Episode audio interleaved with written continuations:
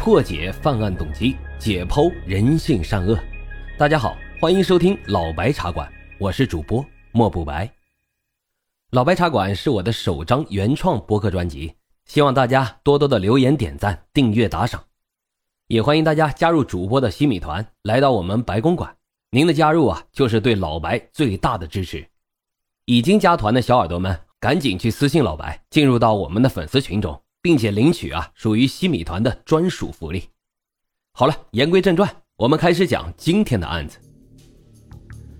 二零零零年十一月六号凌晨三点钟左右，家在辽阳市太子河区齐家镇杨林子村的刘家姐妹俩呀，突然睡觉的时候被屋里的响动给吵醒了。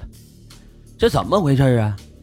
二十二岁的妹妹啊，突然就战兢兢的问了一句：“谁呀？”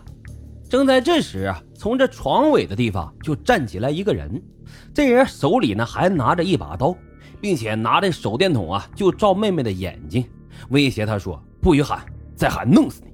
给老子把被子盖上！”这姐妹俩呀被这歹徒当时就吓呆了，立马呢就把这被子盖在头上，不敢说话。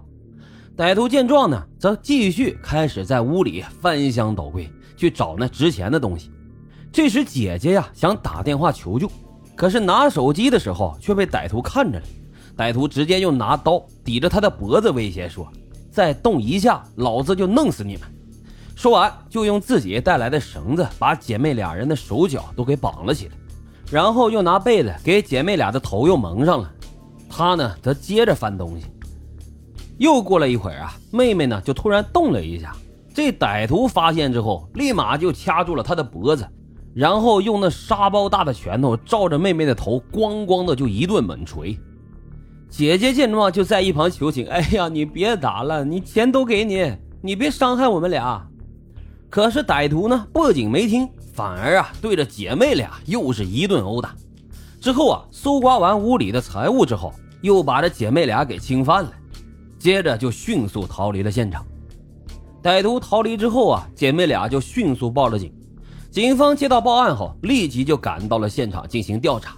经过对现场的侦查，警方在刘家的院墙上发现了踩踏的痕迹，并且啊，在门窗下面发现有刀划过的痕迹。因此啊，警方推断这歹徒呢应该是攀墙入院，然后用刀拨开了门栓进入现场进行作案。在屋子里面，警察发现。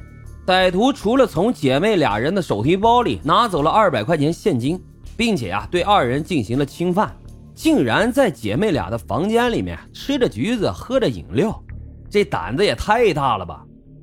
而根据姐妹俩的反应说，案发的时候他们俩是在西屋，父母呢则住在东屋。他们的父亲啊睡觉的时候会打呼噜，并且啊鼾声非常大。歹徒在行凶的时候，应该是能听得清清楚楚的，但是这名凶犯呀，竟然毫不担心在东屋睡觉的父母随时会醒过来，依旧是凶残的犯案，并且啊，还在现场滞留了长达两个多小时。不过很可惜的是，警方在现场没有找到任何的指纹，或者是能够证明凶手身份的直接证据，并且在姐妹俩的身上也没有找到歹徒的经斑。姐妹俩呢，因为惊吓过度，再加上屋子里又很黑，他们并没有看清楚歹徒的具体长相，这让警方的调查一时就失去了方向。虽然专案组立即加大了，虽然专案组立马进行了大规模的走访调查，但是案件呢却一直都没有进展，并且在接下来的一年时间内，辽阳市并没有再发生类似的案件，此案啊一时间就成为了一桩悬案。然而，令警方没有想到的是，就在一年之后，二零零一年的三月二十四日，案件又一次的发生了。这天啊，凌晨两点钟左右，辽阳市白塔区小庄北路的居民张某某和女儿呢，被一阵开门声给吵醒了。他们借着微弱的月光，看到了一个手里拿着刀的男人站在了屋内。这男人拿手电筒直照他们俩的眼睛，并且啊，威胁他们说：“不许动。”再动我就砍死你们！我在外面偷了一辆出租车，公安局啊现在正在抓我。你家有没有水啊？我要躲一会儿。张某呢惊慌的就告诉他在外屋有水。这男人在外屋喝完水之后，再次来到屋内，并且手里拿着两根解下来的鞋带，威胁着母女俩不许报警，并且啊用鞋带把他们的手脚都给绑上了，同时呢用被子又把张某的头给盖住，之后残忍的将张某未成年的女儿给侵犯了。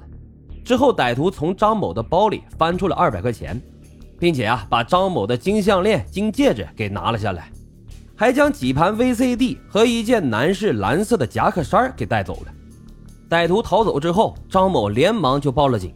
根据他的回忆，警方发现张某家房门的玻璃被卸下来了，电话线呢也给掐断了，但是现场依然是没有发现任何有用的线索。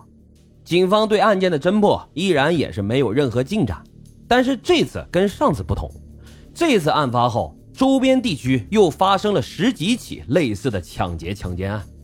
刑侦人员通过对这十几起案件详细的侦查和分析，他们发现这些案子的案发时间大都在凌晨十二点到四点之间，而案发的区域呢，也几乎都是在辽阳市的平房区。